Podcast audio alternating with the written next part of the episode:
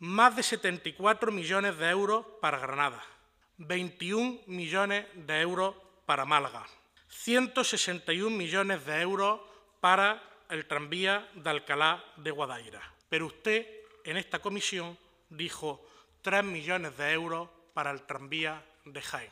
Parece que hay bastante diferencia, ¿verdad, señora consejera? Su apuesta por el tranvía de Jaén no parece que sea la más real y que hay una cierta descompensación. Mire, por más visitas institucionales, por más publireportajes pagados, por más marketing que haga su consejería, el Gobierno andaluz no tiene mucha voluntad de poner en funcionamiento el tranvía de Jaén, señora consejera.